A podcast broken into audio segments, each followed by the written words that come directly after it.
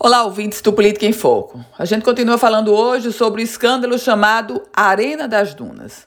Um escândalo onde a gente já sabe, o estado do Rio Grande do Norte pagou, pagou caro e pagou superfaturada a Arena das Dunas. Isso parece consenso, parece senso comum.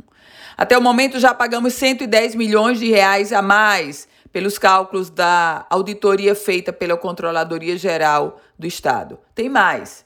Mensalmente, o estádio de Pernambuco custa de manutenção para o governo daquele estado 800 mil reais. A Arena das Dunas custa para o governo do Rio Grande do Norte 2 milhões de reais.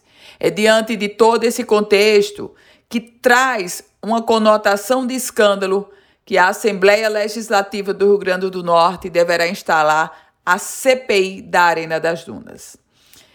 Proposta do deputado estadual Sandro Pimentel, do PSOL.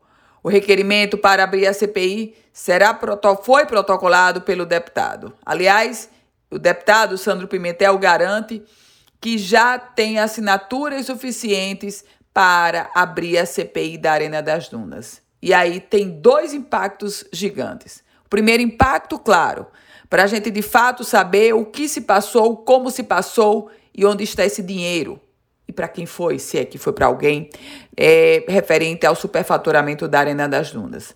O segundo impacto é político. Diversos gestores assinaram, colocaram a caneta nesse processo da Arena das Dunas para financiamento, para contratos, para isenção. E certamente nós teremos grandes impactos políticos se essa CPI da Arena das Dunas for levada adiante.